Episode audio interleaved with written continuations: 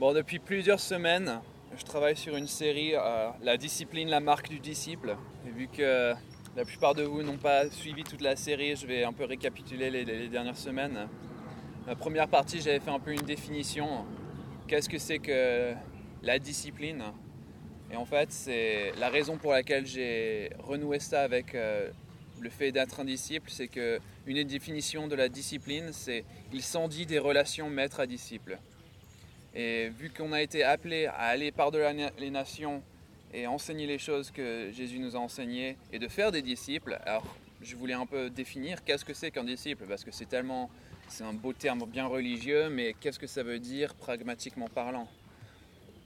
Donc, les trois choses principales, même quatre que j'avais euh, un peu vues euh, en, en voyant ce que les disciples faisaient dans la Bible, c'est d'abord les disciples, c'est ceux qui suivaient Jésus c'était ceux qui allaient avec Jésus. Plus de 100 fois, on retrouve, et les disciples le suivèrent. Il n'y avait pas de prérequis au niveau de l'éducation, du milieu social. Il y avait des gens de tous les milieux sociaux qui étaient avec lui, mais le, seul prérequis, c'était de le suivre. Deuxième, c'était les disciples, c'est ceux qui étaient en communion, avec Jésus dans les choses les plus, euh, pragmatiques. c'est ceux qui prenaient les repas avec lui, c'est ceux qui faisaient les, trajets avec lui. Donc, ce n'était pas une, relation... Euh, religieuse et spirituelle déconnectée des choses euh, de la vie quotidienne, c'était vraiment une relation dans la vie quotidienne. Les disciples, c'est ceux aussi qui après, en plus d'être en relation les uns avec les autres et avec leur maître, c'est ceux qui allaient et qui faisaient les choses pour le maître vers les autres. Quand euh, Jésus a multiplié les pains et les poissons, c'est les, les, disciples qui ont euh, distribué les pains. Et la dernière chose, les disciples, c'est ceux qui préparaient euh, la, venue de Jésus quelque part. Quand Jésus euh, est venu euh, le dimanche des rameaux, les, disciples sont allés préparer l'âne pour lui. Quand Jésus va pour prendre le dernier repas, il envoie des disciples préparés. Et nous, il nous a envoyés pour préparer son retour aussi. Donc la semaine dernière, j'ai vu plus spécifiquement comment est-ce qu'on est équipé pour être des disciples. Donc j'ai vu un peu l'armement spirituel, et cette semaine, je voulais euh, toucher euh, un autre, parce que j'ai comparé un peu les disciples aux soldats. Donc il y a trois choses pour lesquelles un soldat peut compter euh, pour réussir une mission. C'est son équipement, sa formation et ses partenaires, ses partenaires d'armes, ses compagnons d'armes. Et donc, nous sommes là pour nous aiguiser les uns les autres, nous sommes là pour nous protéger les uns les autres aussi. Un des équipements qu'on a étudié la, semaine dernière, c'était le bouclier. Le bouclier, c'est pas simplement une arme défensive pour me protéger, mais c'est aussi une arme défensive qui protège les gens à côté de moi. Et donc, si je, suis censé protéger les gens autour de moi, comment est-ce que vraiment comment est-ce que ça s'exprime de façon euh, dans la vie quotidienne? C'est bien, c'est beau de parler en images, mais pragmatiquement, comment est-ce que ça s'exprime? Donc, la discipline, c'est une marque d'amour. C'est pas une marque de euh, de stoïcisme, c'est pas une marque de manque d'émotion, c'est vraiment euh, au contraire, c'est une marque d'amour. Jésus comme, euh, a dit, si quelqu'un veut me suivre, qu'il se charge de sa croix et qu'il me suive. Donc on a vu, la, la première marque du disciple, c'est celui qui suit Jésus. Et Jésus il a dit, si on veut le suivre, il faut qu'on se charge de notre croix et qu'on le suive. Et la croix, c'est pas notre galère personnelle. On voit souvent ça comme ah mais c'est oui c'est ça va être dur pour moi. Non, la croix, c'est quelque chose qui transcende verticalement et horizontalement. Déjà, on le voit dans le signe de la croix, c'est il y a le vertical et l'horizontal, et c'est quelque chose qui est altruiste sur tous les points de vue. Jésus, il n'est pas venu euh, mourir sur la croix pour lui-même. C'est pas quelque chose qu'il a fait pour lui-même, c'est quelque chose qu'il a fait pour tout le monde autour de lui. Il a fait ça pour euh, sur le plan euh, vertical le monde spirituel, le ciel et l'enfer, il a transcendé euh, euh, de façon altruiste le ciel et l'enfer, et horizontalement, d'horizon à horizon, il a, euh, il a ouvert ça pour tout le monde. Jésus est venu sur la croix car Dieu a tant aimé le monde. Pas car Dieu a tant aimé les chrétiens, pas car Dieu a tant aimé son Fils, Dieu a tant aimé le monde. Et si nous, on veut suivre Jésus, si on veut être des gens qui suivent et qui appliquent ce que Jésus nous a enseigné, on doit être des gens qui sont prêts à prendre notre croix et prêts à nous sacrifier nous-mêmes pour le monde. Pas pour les gentils, pas pour les, gens qui sont bien, mais vraiment pour le monde. Et, ça, c'est. C'est dur à prendre euh, la première fois. Hein. Euh, on voit tant de fois euh, quand, Jésus est confronté, souvent c'était presque des tests pour le, pour le faire tomber, mais quand les pharisiens lui demandaient quel est le plus grand commandement, quelle est, quelle est la valeur la plus grande, à chaque fois Jésus répondait c'est l'amour. Quel est le plus grand commandement? Tu aimeras ton prochain comme toi-même. Et donc après, les pharisiens lui demandent bah, qui c'est ton prochain? Le prochain, c'est celui qui est à côté de toi, c'est l'étranger, c'est n'importe qui le prochain.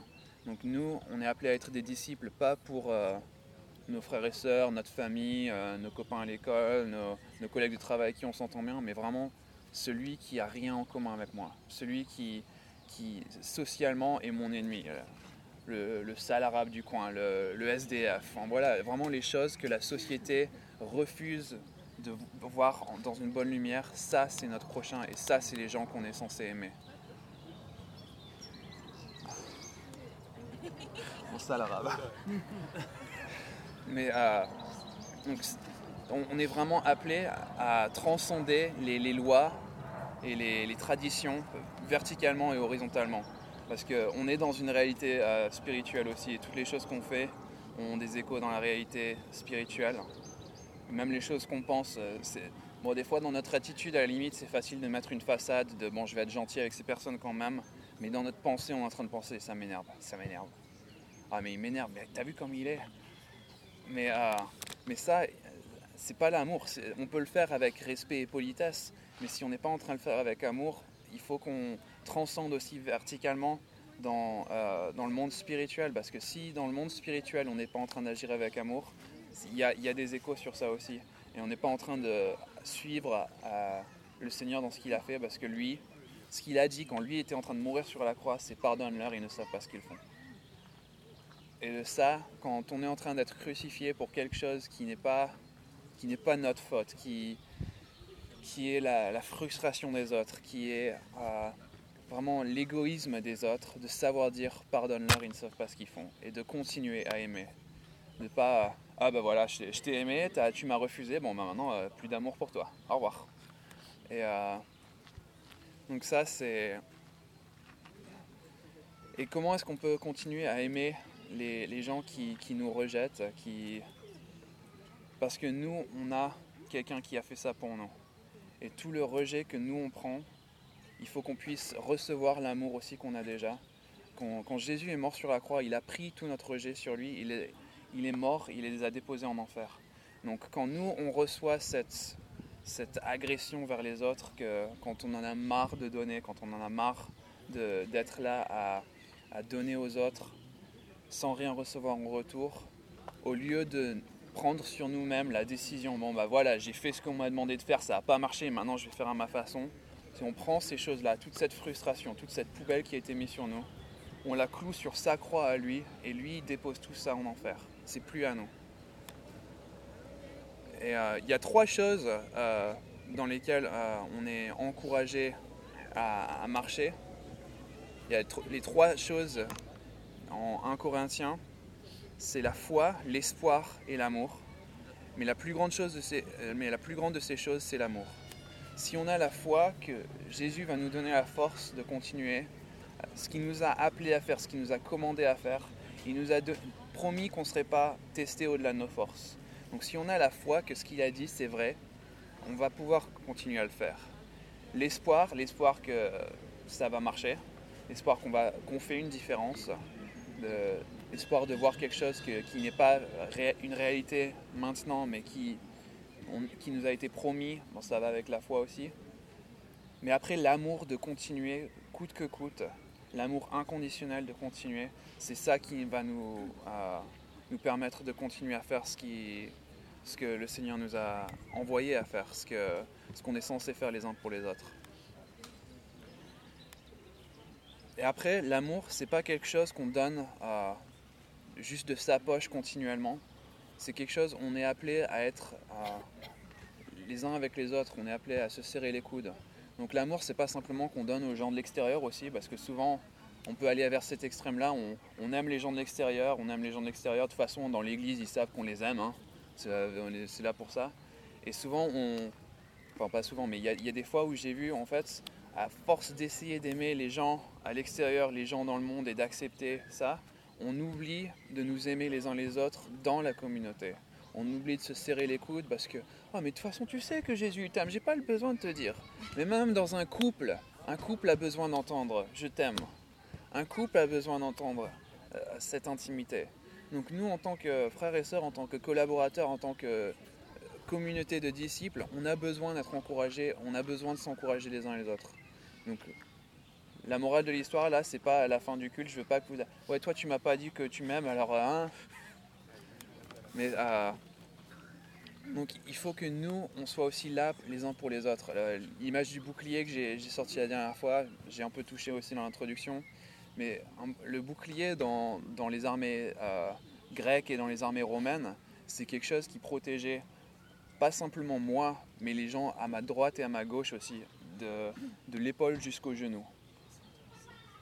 Et donc c'est vraiment quelque chose, si on se sert pour, pour nous de ces choses-là, si on s'en sert correctement, on protège notre, euh, notre collègue aussi. Et si on se sert de notre bouclier pour protéger notre collègue, ça va nous protéger aussi. Et en plus, son bouclier à droite va me protéger et le bouclier à gauche va me protéger. Donc quelque part, si vous voulez vraiment être égoïste, bah, aimez-vous les uns les autres parce que vous serez mieux protégés de cette façon-là que si vous vous aimez juste vous-même. Donc, nos coéquipiers euh, dans l'Église sont là pour, nous aider. On est là pour aider euh, dans, les bons moments. On est là pour, euh, pour nous encourager dans les bons moments, quand, les choses sont super, quand il y a un mariage. Il y a tout le monde qui est invité, même les gens qu'on n'a pas vus depuis le lycée ou depuis euh, Perpète, mais tout le monde est invité pour nous soutenir dans, dans cet endroit merveilleux. Quand il y a un enterrement, pareil, tout le monde est venu pour soutenir la famille. Donc que nous, on soit là dans, dans nos deuils, dans nos joies, pour nous soutenir les uns les autres, pour nous encourager les uns les autres dans notre communauté, mais qu'on n'oublie pas en même temps les gens qui sont hors et qui n'ont pas euh, cet espoir, qui n'ont pas cette foi, cet espoir et cet amour pour eux, parce que nous, on est la seule source qu'ils vont avoir pour ça. Mais qu'en même temps, on n'oublie pas de nous donner ça à l'intérieur. Des autres coéquipiers qu'on a spirituellement, c'est les deux tiers des forces angéliques qui ne sont pas tombées avec Lucifer. Souvent, quand on pense spirituel, on pense souvent au, côté obscur de la force. Mais euh, on oublie que il n'y a qu'à peu près un tiers des, anges qui sont partis du, euh, qui ont suivi Lucifer. Il y a deux tiers des anges qui sont là et qui sont à notre disposition, qui sont là pour nous protéger, qui sont là pour intercéder pour nous, qui sont là pour, pour être là pour nous. Et, et on a juste à, à leur donner des, des, missions. Poster les anges sur euh, un tel et un tel qui va dans, dans tel coin qui n'est pas très réputé. Euh, Comment est-ce qu'on fait ça pratiquement aussi? La louange. les, anges, ils, aiment être dans la louange. Donc si on a un cœur d'adoration, je parle pas, si vous n'aimez pas votre voix, c'est pas grave. Euh, chanter, c'est pas ça la louange, c'est vraiment votre cœur. Si, vous êtes quelqu'un qui s'efforce toujours à être dans, la louange, la louange, juste une définition pour moi vite fait, c'est de donner tout ce que je suis à tout ce que lui il est. Et dans, cette, dans ce tunnel, c'est là que vous, vous mettez en fait à l'abri des ailes. Et de toute façon, si vous êtes le temple, parce que la Bible parle que quand on accepte le Seigneur dans notre vie, on est chacun le temple du Seigneur. Dans, dans le vrai temple, il y avait l'arche de l'alliance. Et dans l'arche de l'alliance, il y avait euh, le trône de la grâce. Euh, c'était là qu'on mettait le sang de l'agneau nous avons le trône de la grâce dans notre cœur maintenant. Et sur l'arche de l'alliance, il y avait des anges qui couvraient de leurs ailes le trône de la grâce. Et je pense que c'est toujours vrai pour le trône de la grâce dans chacun de nous. Il faut juste donner ces, missions à ces anges qui sont là pour nous, pour nous protéger. Et, euh, enfin, la, dernière, euh, le dernier coéquipier, la dernière catégorie de coéquipiers qu'on a, c'est le commandant en chef des, armées angéliques. Quand, Josué est en train de prier avant d'entrer à Jéricho, il y a un homme en armure qui arrive. Et quand le Josué lui demande qui il est, s'il est pour lui ou pour ses ennemis, la personne lui dit non. Et pour moi, c'est ça nous renforce aussi que notre combat n'est pas contre la chair et le sang. Les gens qui nous rejettent, c'est pas ça notre combat. Notre combat, c'est pas d'essayer d'avoir l'autre, leur approbation, c'est pas d'essayer d'avoir leur amour en retour. C'est pas d'essayer d'avoir euh, un statut par eux. Notre combat, c'est contre les, forces spirituelles. Et c'est pour ça que même dans notre pensée, il faut penser avec amour. Parce que notre combat, c'est pas ce que les gens vont voir. Notre combat, c'est ce que les gens y voient pas. Et nous, on a le commandant en chef des armées célestes qui n'est pas contre nos ennemis. Il n'est pas contre les gens qui nous insultent. Il n'est pas contre les gens qui nous maudissent. Il n'est pas contre les gens qui nous blessent. Il n'est pas contre les, gens qui nous veulent du mal.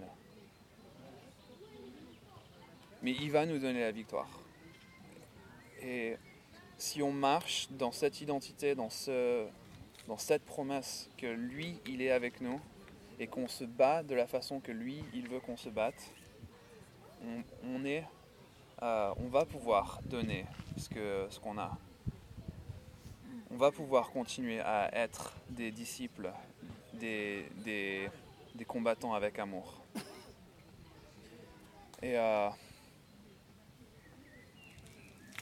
La, prochaine fois, j'allais voir euh, l'entraînement. C'est le, troisième pilier du soldat. Mais je veux un peu le, connecter avec euh, nous aimer les uns les autres. Des fois, c'est tellement difficile. souvent, surtout en France, on est tellement critique. Bon, dans, les autres pays, ils ont tous leurs problèmes culturels. Mais en France, c'est vraiment, on, est, on a vraiment un esprit critique. Et il y a des côtés où c'est vraiment bien. Mais il y a des côtés où on ne sait même pas qu'on est en train de critiquer les gens parce que ça, ça coule de notre bouche presque automatiquement. Et comment est-ce qu'on fait pour passer de quelqu'un qui critique à quelqu'un qui parle avec amour, qui met dans toutes les paroles qui, euh, le sel avec l'amour, qui, qui épice notre, notre interaction avec les gens avec de l'amour Et ça, c'est l'entraînement. Dans, l'armée, on est enseigné, si on n'a pas fait quelque chose 200 fois, on n'a pas la mémoire musculaire pour le refaire en situation de, stress. Donc c'est quelque chose, ça va pas nous tomber dessus. Il faut qu'on s'entraîne, il faut qu'on pratique, il faut qu'on s'efforce à aimer les gens. Et on a, cette idée, euh, je pense que c'est pour ça qu'il y a tellement de divorces. L'amour, c'est quelque chose qui doit tomber du ciel. Il y a l'amour ou il n'y a pas l'amour. Mais ça, c'est l'attraction.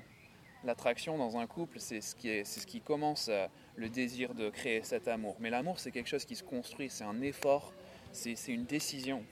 Donc si on veut aimer les uns les autres, c'est pas quelque chose. Bon, bah, Seigneur, j'attends. Hein. Donne-moi le coup de foudre. Donne-moi le coup de foudre pour ta création. Mais c'est quelque chose que nous, on doit consciemment s'efforcer, s'entraîner à parler avec amour, à penser avec amour. Si on n'a pas fait quelque chose 200 fois, si j'ai pas regardé Alana 200 fois en situation de colère et j'ai dit je t'aime, je t'aime, je t'aime, je t'aime, je sais pas l'aimer en, situation de colère. Même si en tout je l'aime, mais c'est c'est pas naturel d'aimer les gens qui nous font du mal. C'est pas naturel d'aimer les gens qui, qui nous énervent. Et pourtant ça c'est notre appel.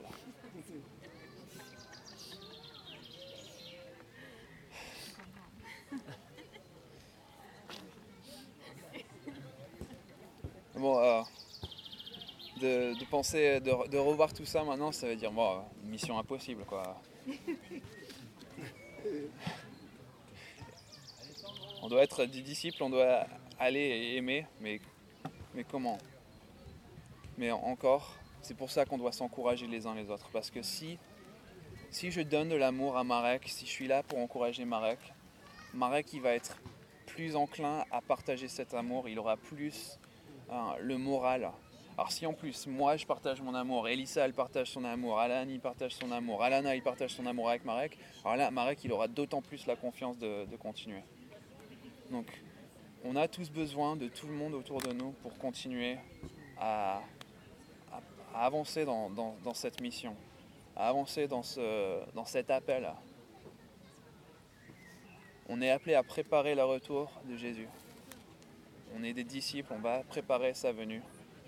Et notre outil, notre mission, c'est de le faire avec amour. Et donc, j'aimerais bien que.